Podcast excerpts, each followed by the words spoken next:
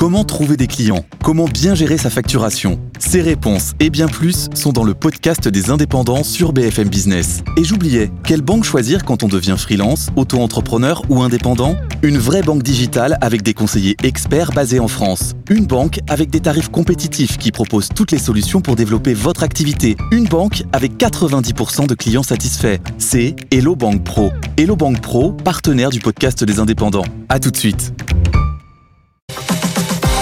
BFM Business, BFM Crypto, les pros.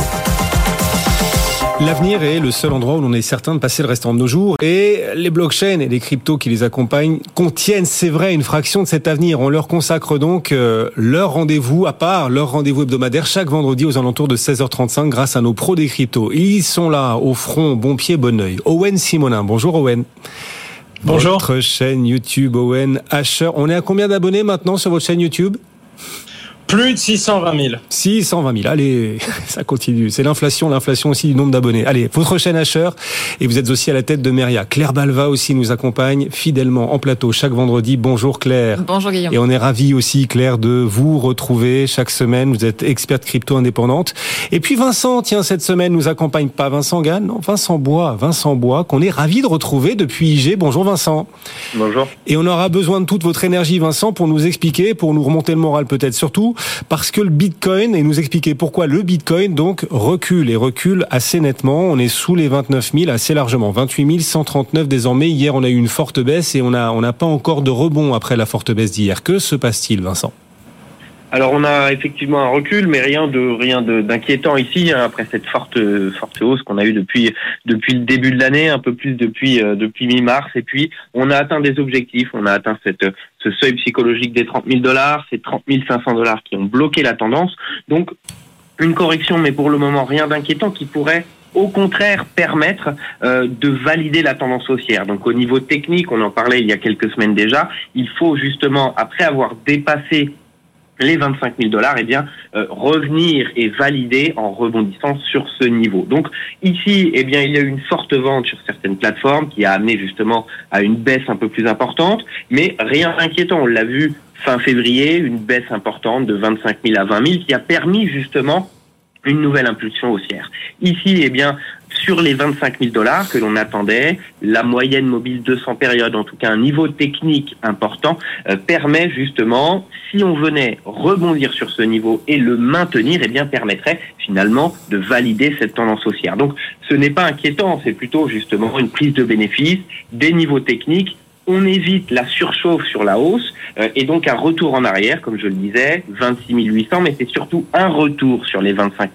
200, 25 500 dollars qui permettrait justement soit de valider cette tendance haussière au niveau technique et donc de repartir à l'assaut des 30 000 dollars, ou au contraire, eh bien, si on venait casser ce niveau des 25 000 dollars, pourrait remettre en question à court terme justement cette tendance haussière. Mais ici, c'est plutôt sain. On va attendre de voir ce qui se passe un peu plus bas. Alors autant hier l'Ether n'était pas n'était pas entraîné dans la baisse de Bitcoin, autant aujourd'hui c'est davantage le cas. D'ailleurs l'Ether aujourd'hui recule plus que Bitcoin sur la sur la journée. Là, on est sur l'Ether à 1913 dollars. Sur l'Ether, quels sont les prochains seuils techniques à suivre d'après vous?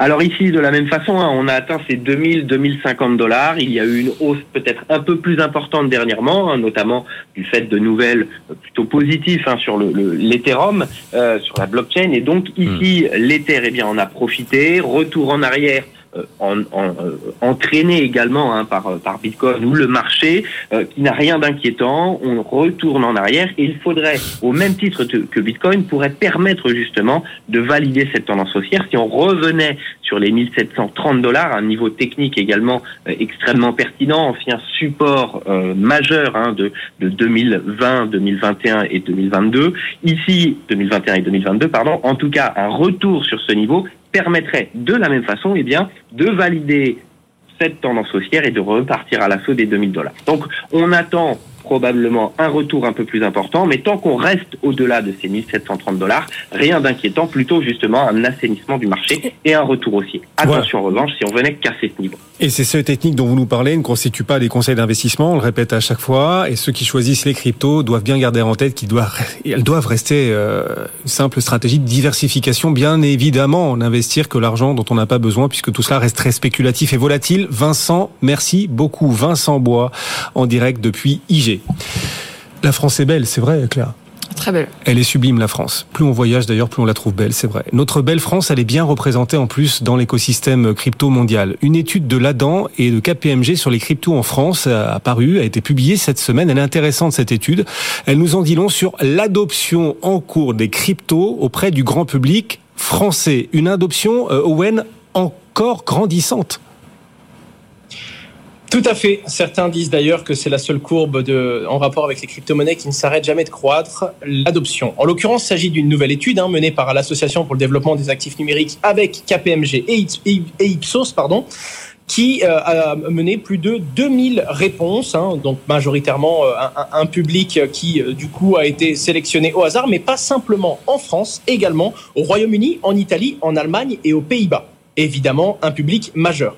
Premier chiffre, 85% des gens ont entendu parler de crypto-monnaie en France.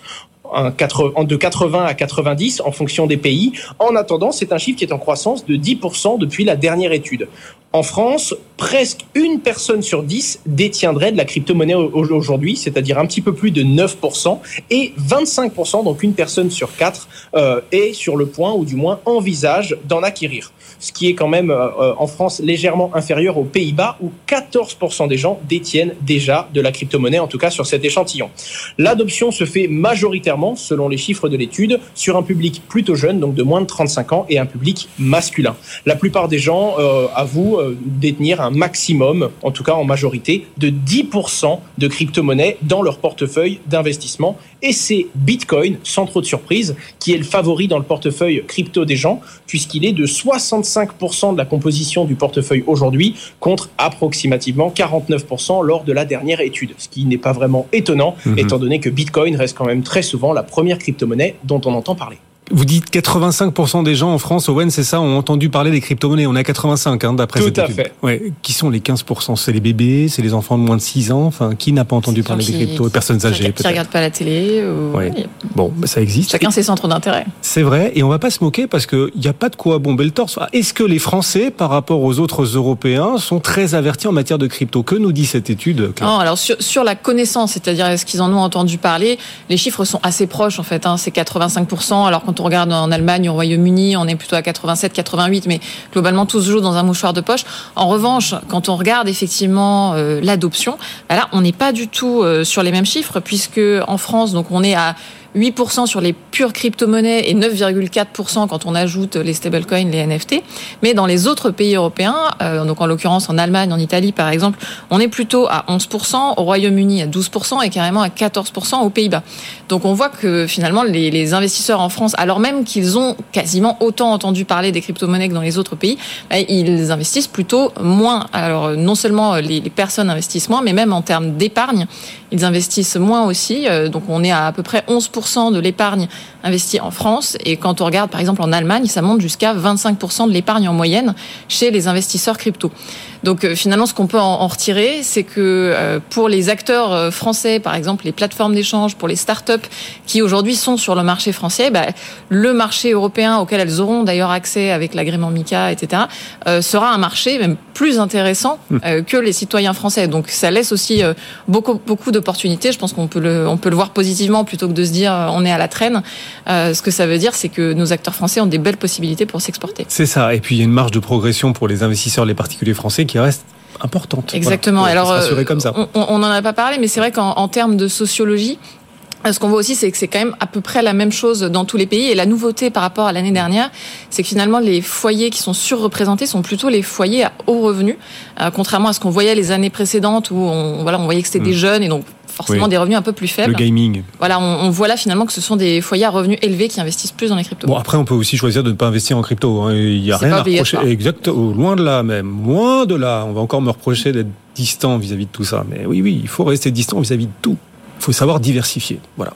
Euh, Pour ceux qui connaissent pas encore les cryptos, suivez-nous. Alors ils nous écoutent pas, mais enfin je le dis quand même. Suivez-nous dans le club BFM Crypto, les pros des cryptos, surtout chaque vendredi, parce qu'ici on trouve un coup d'avance. Nos experts, Owen, Claire, nous apportent un coup d'avance, des infos qui peuvent vous permettre de comprendre au mieux les évolutions de cet écosystème, dans quoi vous investissez si vous choisissez de placer votre argent en crypto. On va vous apporter un exemple tout de suite, une news, une info qui en dit long et dont on va parler. Forge, la filiale de la Société Générale, Forge annonce le lancement de son propre stablecoin, un stablecoin de plus, et une entreprise française qui vient donc concurrencer les acteurs classiques des stablecoins. Owen, est-ce que vous pouvez nous expliquer ce choix de Forge et surtout, et surtout, surcoût, je sais pas sur un surcoût, en tout cas surtout, à quoi ce, ce stablecoin va servir? Des besoins sur les stablecoins euros, il y en a vraiment beaucoup, notamment pour euh, les sociétés et les institutions régulées en France qui veulent s'exposer directement aux crypto-monnaies et qui peuvent avoir un entre-deux entre la phase où le client va proposer et va fournir justement de la monnaie fiat, de l'euro ou du dollar, et la phase où, par exemple, dans le cas des mandats sous gestion, le mandat serait investi en crypto-monnaie. Pouvoir rester sur un stablecoin euro avec une valeur plutôt entre guillemets stable ou avec une certaine stabilité, bien plus stable en tout cas que la volatilité des crypto-monnaies, c'est un outil et c'est une agilité nécessaire pour beaucoup d'institutions qui souhaitent investir dans cet écosystème.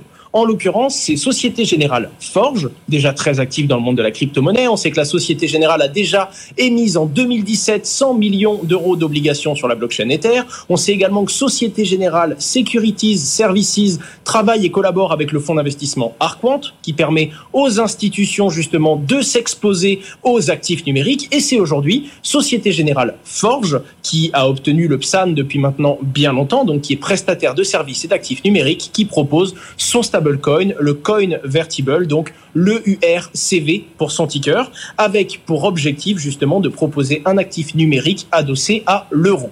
Très rapidement, là où il y a énormément d'utilité pour beaucoup d'acteurs, il y a également la sphère Twitter et la sphère décentralisée qui s'est emparée de la question pour bien entendu, juger le projet. La particularité, c'est comme c'est un stablecoin émis sur la blockchain Ethereum, son code est open source. N'importe qui peut aller vérifier le code. Et plusieurs choses sont critiquées et débattues dans la sphère crypto. Premièrement, le fait que la Société Générale peut brûler à tout moment une partie de ces, euh, de ces crypto-euros sur l'adresse du client ou encore les saisir pour le coup critiquable pour la communauté décentralisée, mais c'est une obligation pour une institution centralisée qui se veut proposer un stablecoin et répondre à toutes ses obligations de lutte contre le blanchiment d'argent, le financement du terrorisme ou encore son obligation d'avoir une capacité de gel des avoirs. Là où il y a un autre point technique qui lui est critiqué, c'est le fait que sur chaque transaction demandée par un utilisateur sur ce réseau, utilisateur qui se doit d'être préalablement whitelisté, la Société Générale devra prévalider la transaction pour pouvoir permettre son exécution. On est donc euh, sur un début d'initiative, à voir comment est-ce que ça va évoluer entre les besoins réels des institutions et des gens qui l'utiliseront, ainsi que le point de vue de la communauté décentralisée. Claire, un stablecoin de plus, celui-ci sera français, forgé par la Société Générale en l'occurrence. Oui, en fait, on, peut quand même... Euh, être un peu euh, sceptique ou en tout cas dubitatif sur une potentielle adoption à large échelle de ce stablecoin là parce que Owen l'a dit, c'est en fait un stablecoin qui même s'il est sur Ethereum est relativement centralisé dans son fonctionnement puisque la Société Générale va devoir valider plus ou moins chaque euh, chaque opération.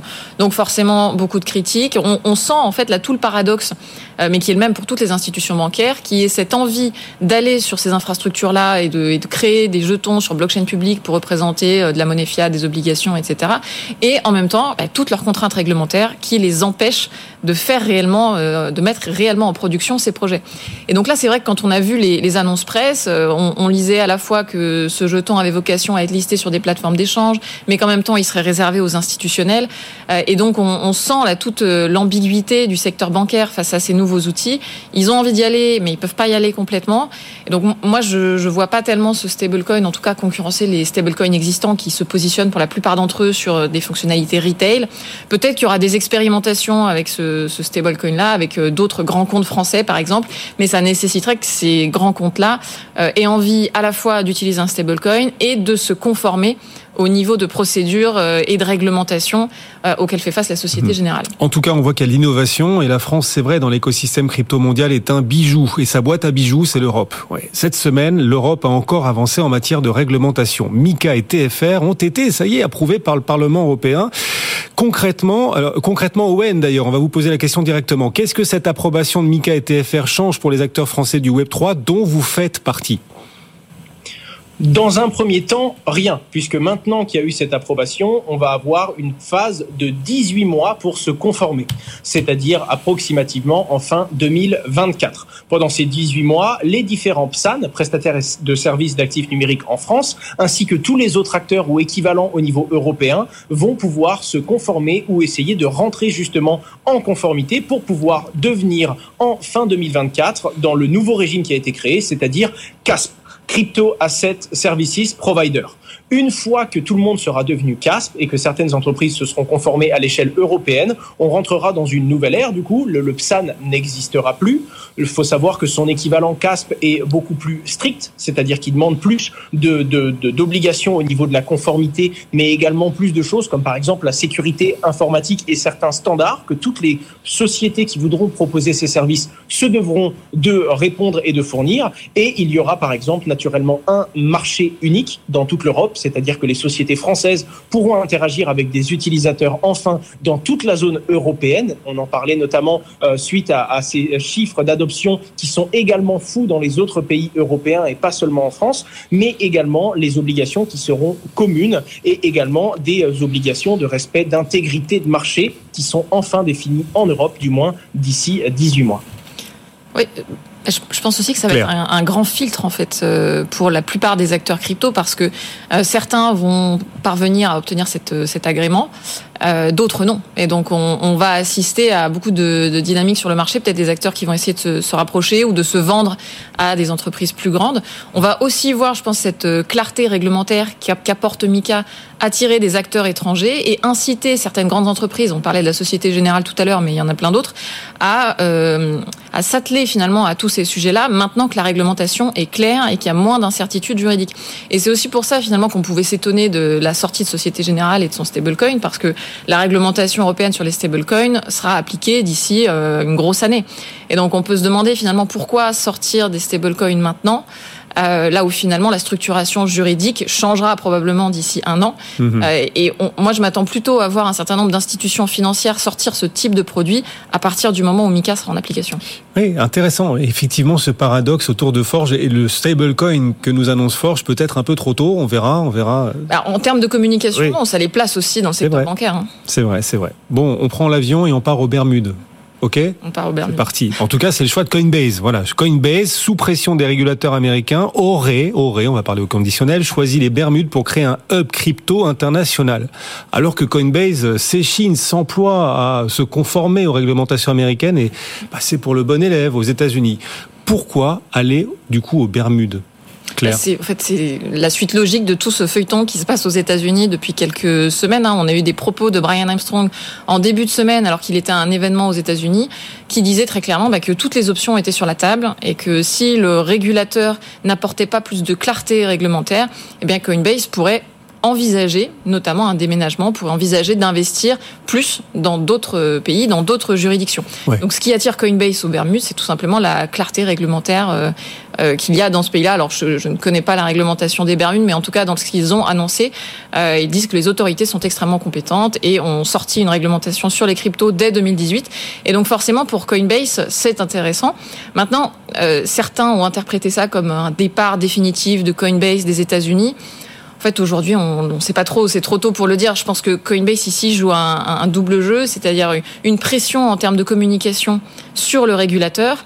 Euh, et puis, euh, bah, ils essayent d'obtenir des licences dans un certain nombre d'autres juridictions, dont les Bermudes, euh, ce qui non seulement les prépare au cas où, effectivement, aux États-Unis, ça continue à être compliqué, mais ce mhm. qui aussi renforce leur communication et envoie un signal très sérieux pour dire aux régulateurs, bah, regardez, on ne fait pas que parler, on mm. agit aussi et on se prépare au cas où vous ne suiviez pas nos recommandations. Oui, on pourrait pas rêver qu'un jour Paris devienne le hub international de Coinbase, que Coinbase choisisse l'Europe également. Bon, c'est très américain Coinbase, mais pourquoi pas On, peut. Ouais, ça a été déjà le cas de Circle. Il y a eu, j'ai l'impression qu'il y a eu des rumeurs quand même pendant quelques semaines sur le, choix de Coinbase, mais euh, rien n'a été arrêté à mon avis. Et justement, le régulateur américain qui se positionne, Gary Gensler, le patron de la SEC, le gendarme des marchés américains, s'est exprimé euh, ces derniers jours devant euh, la Chambre des représentants américaines. Et une question une a attiré l'attention de la communauté. Une question sur Ethereum, Owen. Que pense Gary Gensler, donc le patron de la SEC, de l'Ethereum, la deuxième, l'Ether donc, et l'Ethereum, sa blockchain, la deuxième plus grosse crypto mondiale?